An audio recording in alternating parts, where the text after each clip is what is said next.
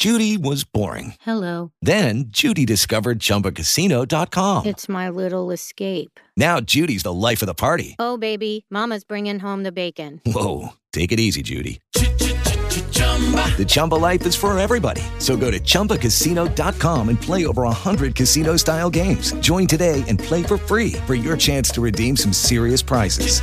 chumba ChumbaCasino.com. No purchase necessary. Void where prohibited by law. 18 plus terms and conditions apply. See website for details. With the Lucky Land slots, you can get lucky just about anywhere. This is your captain speaking. Uh, we've got clear runway and the weather's fine, but we're just going to circle up here a while and uh, get lucky. No, no, nothing like that. It's just these cash prizes add up quick. So I suggest you sit back, keep your tray table upright, and start getting lucky. Play for free at LuckyLandSlots.com. Are you feeling lucky? No purchase necessary. Void where prohibited by law. 18 plus terms and conditions apply. See website for details. Usted escucha Voces del Deporte.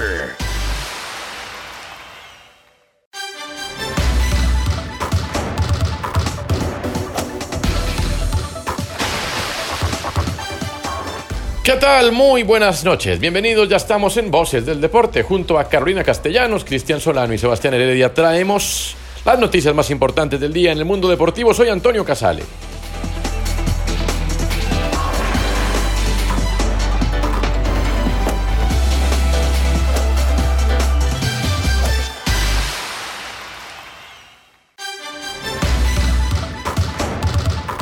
El volante colombiano James Rodríguez, nuevo jugador del Everton de Inglaterra, estuvo en rueda de prensa junto con su director técnico Carlo Ancelotti. El futbolista dio varias declaraciones, entre ellas dijo que ganar trofeos con el equipo no es algo que vaya a pasar de la noche a la mañana y que es un plan a largo plazo. El entrenador italiano dijo que James tiene mucha calidad y espera que la pueda demostrar en la Premier League. James Rodríguez se refirió al entrenador italiano. Con él tuve una, un año bueno. Espero que este año sea, sea top también. Espero que, que pueda ayudar al club para que con, consiga cosas grandes. Y bueno, esto es un club que quiere, que quiere cosas buenas. Eh, veo que están haciendo algo serio y bueno, como yo dije antes, es un club que tiene hi- historia, es un club que tiene años y tiene también nombre. Entonces, por ende, tiene que ser un club que gane cosas. Entonces, vamos día a día y bueno, esperemos que podamos hacer cosas buenas aquí. El colombiano también dejó sus impresiones sobre el club al que llega. He visto que hay mucha, cal- hay mucha cal- calidad, he visto que hay ju- jugadores que tienen buena técnica, entonces eso es bueno para lo que, para lo que queremos.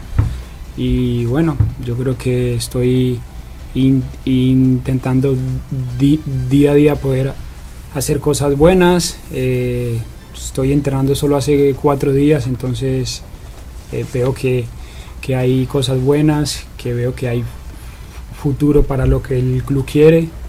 Y bueno, el primer partido es ya en tres, cuatro días y hay que hacer las, las cosas bien, poder ir partido a, a partido para poder ganar y que eso es lo que todos queremos ¿no? y lo que yo quiero también. Según el medio Sky Sports, el Everton de la Premier League estaría interesado en el lateral colombiano Santiago Arias. Sin embargo, hasta el momento, el equipo inglés no le ha hecho una oferta formal al Atlético de Madrid, propietario de los derechos federativos del futbolista.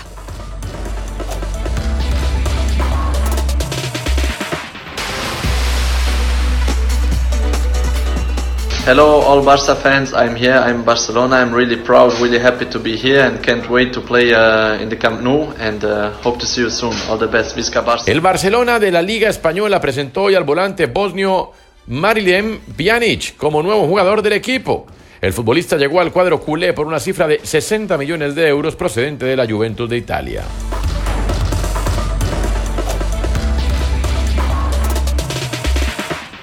Luka Modric, jugador del Real Madrid, considera que Gareth Bale, también jugador del cuadro merengue, necesita darse cuenta de lo que quiere hacer y que como hombre adulto que es, tiene que saber decidir lo que es lo mejor para él.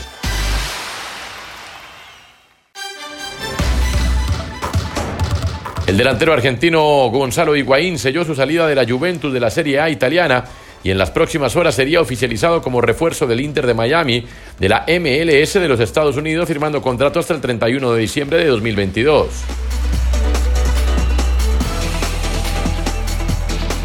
Aurelio De Laurentiis, presidente del Nápoles, equipo de la Serie A italiana, ha dado positivo por coronavirus después de participar ayer en la asamblea de la liga en un hotel de Milán, explicó el club en un comunicado.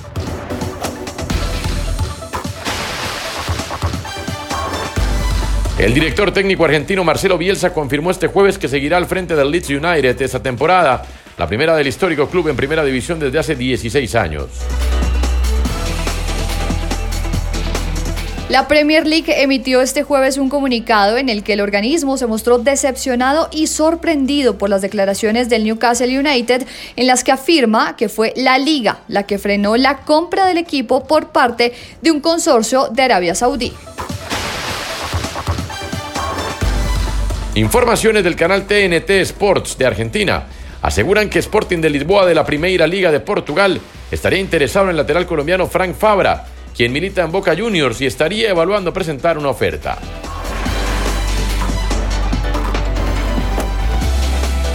El Centro Internacional de Estudios Deportivos dio a conocer un nuevo estudio en el cual comparó 87 divisiones principales del mundo para establecer las que tienen mayor y menor promedio de tarjetas amarillas y rojas durante los partidos jugados en la temporada 2015, 2016 y 2019-2020. Según el estudio, el fútbol profesional colombiano es el cuarto en el que más cartulinas amarillas y rojas se muestran con un promedio de 5.93 amarillas amarillas, 0.34 rojas. Bolivia lidera el listado con 6.32 amarillas, 0.48 rojas, mientras que Guatemala es el segundo con 6.27 amarillas, 0.34 rojas y Uruguay cierra el top 3 con 5.92 amarillas y 0.51 rojas.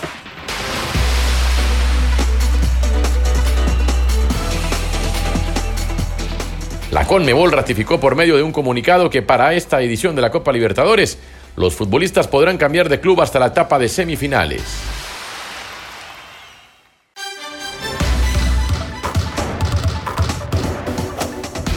El joven futbolista colombiano del Liverpool, Anderson Arroyo, se encuentra desde el pasado 8 de septiembre en Portugal para lograr un espacio en la plantilla del Ton de la Luso que entrena el español Paco Ayestarán. El jugador de 20 años ha militado en equipos como Mallorca, el Henk y el Lada de Boleslav de la República Checa.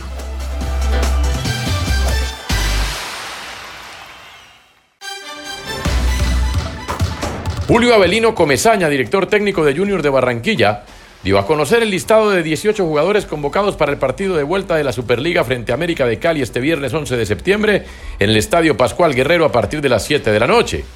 El defensor central Jefferson Gómez y los volantes Cristian Higuita y James Sánchez no fueron tenidos en cuenta debido a que hace pocos días se recuperaron de sus molestias musculares, por lo que no suman las sesiones de entrenamiento suficientes para ser considerados en el juego. Michael Rangel, quien entrenó el pasado miércoles con el resto de sus compañeros, también fue relegado de la concentración.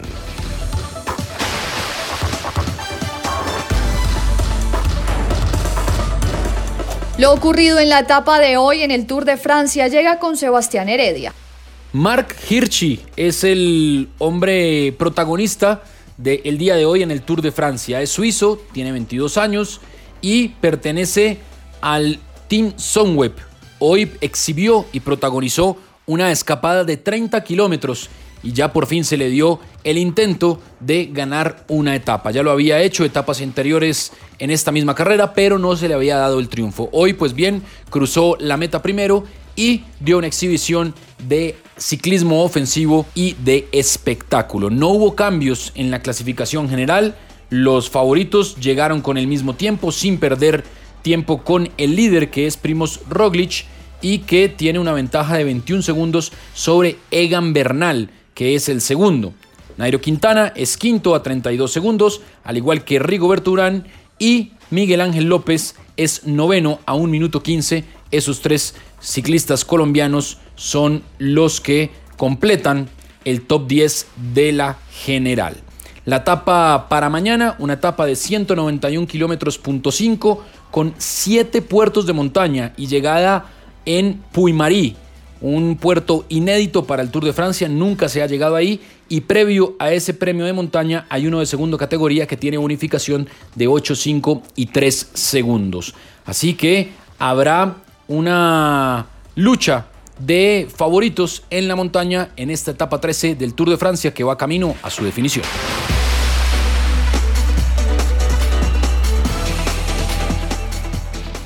El australiano Lucas Hamilton de la escuadra MTS estrenó su palmarés en 2020 al imponerse este jueves en la cuarta etapa entre Terni y Kasia de 194 kilómetros de la versión 55 de la Tirreno Adriático, que sigue liderada por el canadiense Michael Woods, ciclista que entró en la tercera posición a 10 segundos del ganador.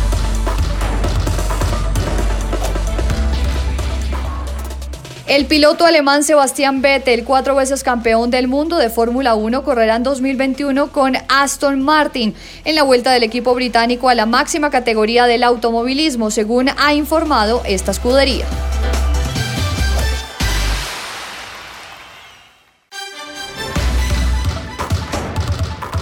La maratón de Berlín que debería celebrarse los días 26 y 27 de septiembre, pero que se suspendió por el coronavirus, se hará mediante una aplicación que sus organizadores confían utilicen los atletas en todo el mundo.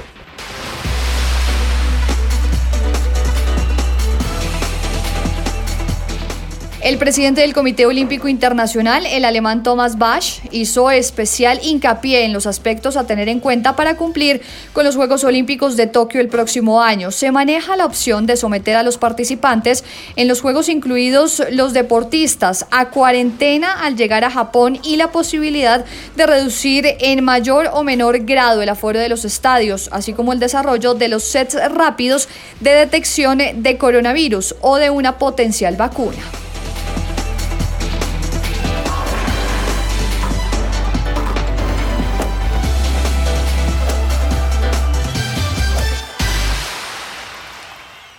Voces del deporte en RCN Radio.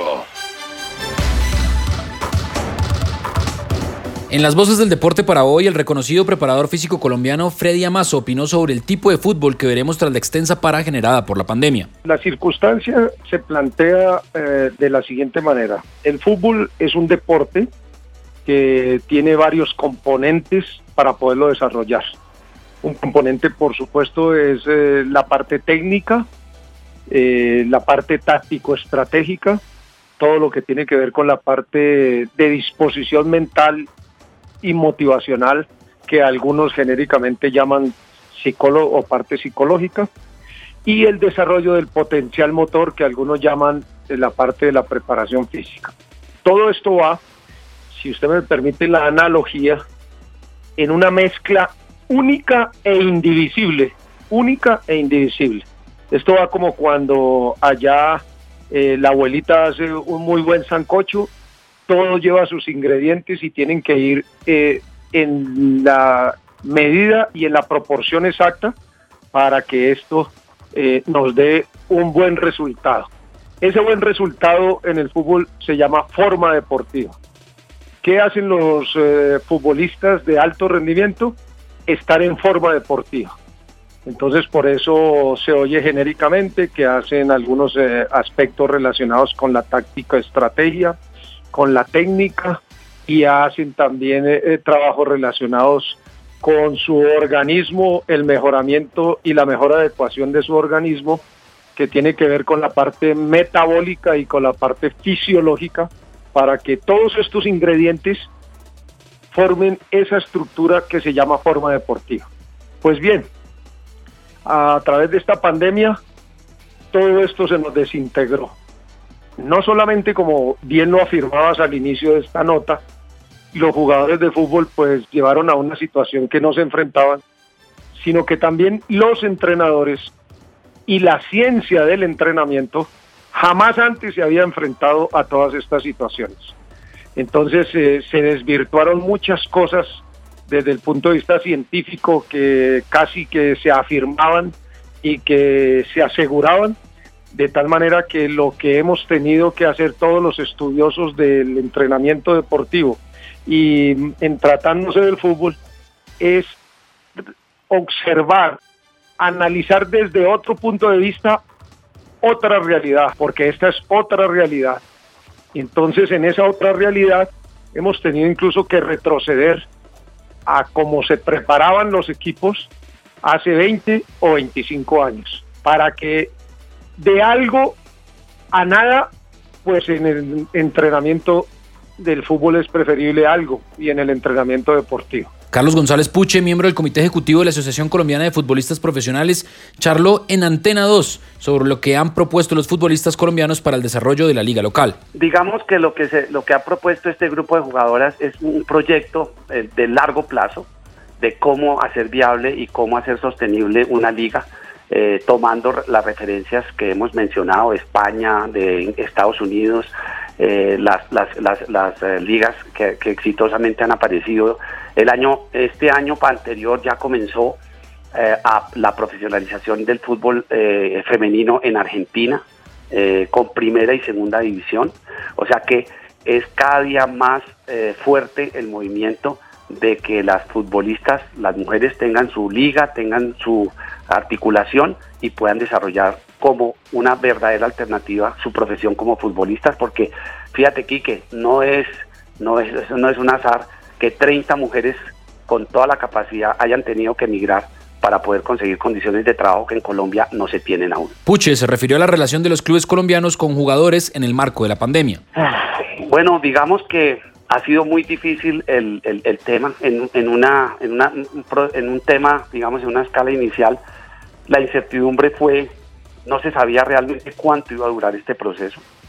Se hicieron acuerdos, se vinieron, a, hubo enfrentamientos con algunos, en, en algunos clubes no hubo acuerdos, eh, en otros clubes hubo acuerdos, pero finalmente cuando se fue eh, alargando el plazo, pues vinieron unos nuevos reajustes a los salarios, vinieron unas nuevas condiciones a rebajar los salarios para poder mantener el tema. Fíjese que todo esto se fue agravando, más, tiempo, el dinero de la televisión ya no dejó de ingresar, el dinero del patrocinador también.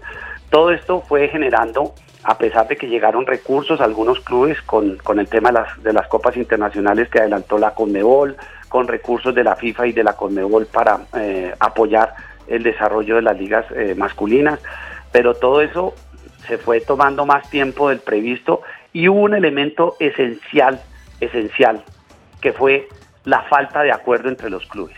El enfrentamiento y el daño que causó el anterior presidente de la mayor fue absolutamente enorme, porque ese desacuerdo y esa falta de integridad, de falta de, de unión en cuanto a lo que debía adelantarse y debía desarrollarse desde el protocolo mismo, que fue un fracaso el tema de la supuesta contratación de una firma canadiense. Todo eso lo único que hizo fue poner trabas.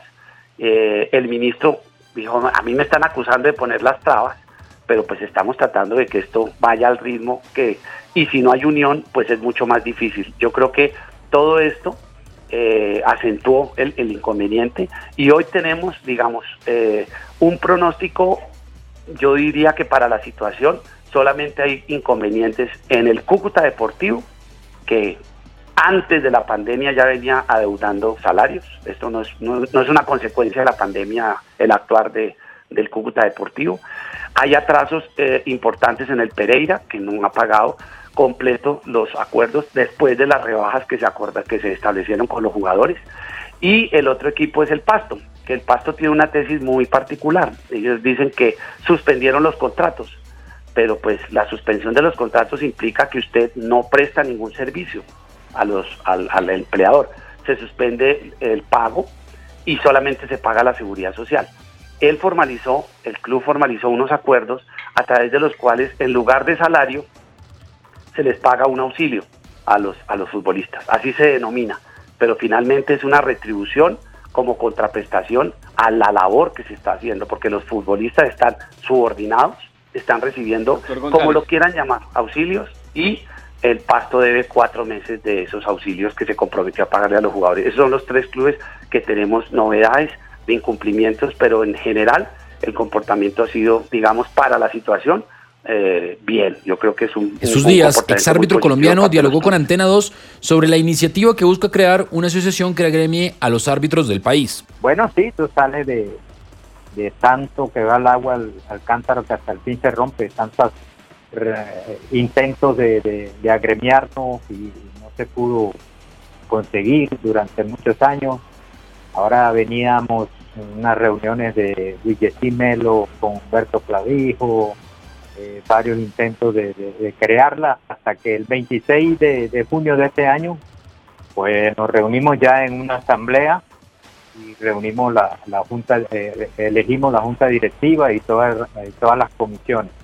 Eh, en forma unánime fue, elegida la junta directiva de la Asociación Colombiana de Árbitros de, Fútbol Acolarfut. Por ahora somos 19 asociados y tienen participación todas las zonas de- del país eh, de los, de los 10 19 que nos reunimos.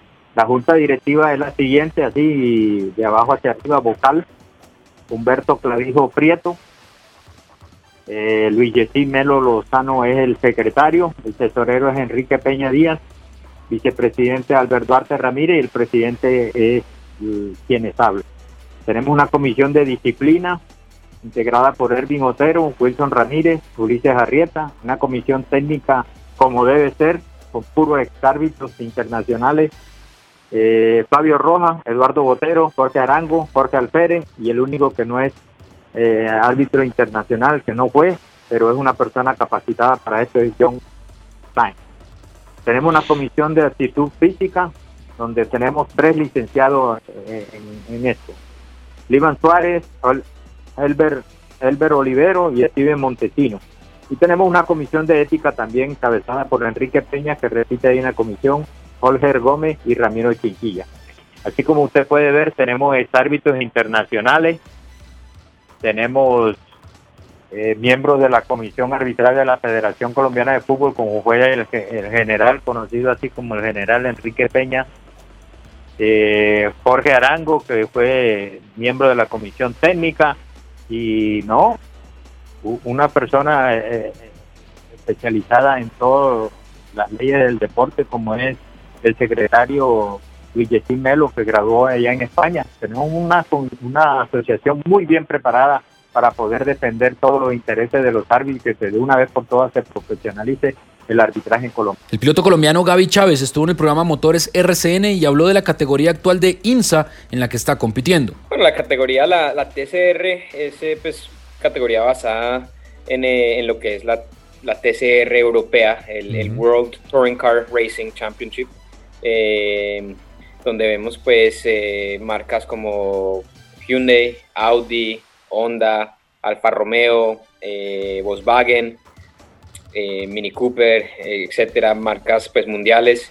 Eh, la adaptación al campeonato IMSA en comparación a lo que es en Europa. En Europa son carreras de solo un piloto por carro, eh, carreras de lo que le, le dicen el sprint races, que son Cortas. de más cortas, exactamente hora o menos. Eh, y la adaptación a IMSA es que ahora la las carreras más cortas que hacemos son de dos horas, entonces ya empezamos a entrar un poco eh, en esa, eh, esa parte de lo que es carreras de, de- de duración, eh, dos, tres, cuatro horas y siempre con mínimo de dos pilotos. Sí, en este caso usted comparte con un norteamericano.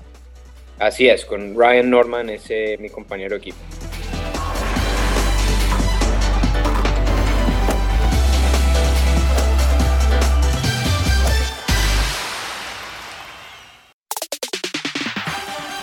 Continuamos en Voces del Deporte.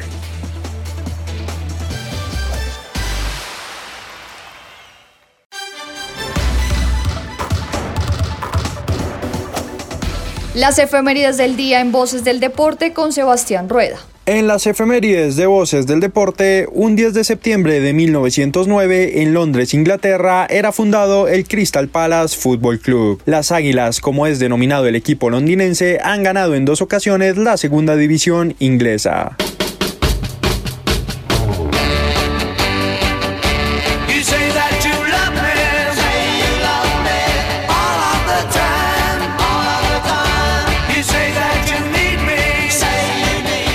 Un día como hoy, pero hace 96 años, en Cúcuta, norte de Santander, era fundado el Cúcuta Deportivo, equipo del fútbol profesional colombiano que ganó la primera división en el 2006 y que llegó a semifinales de Copa Libertadores en el 2007.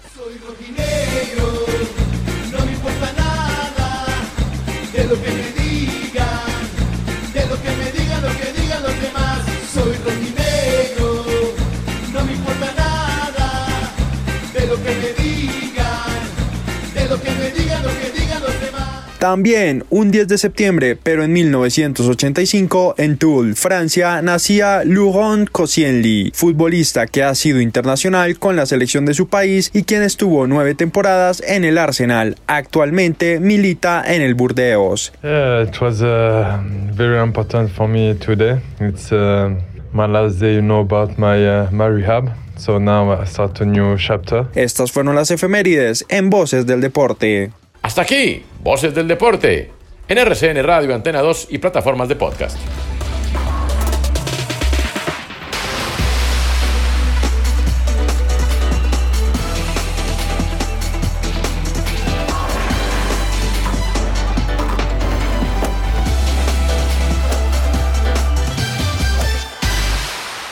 Voces del deporte.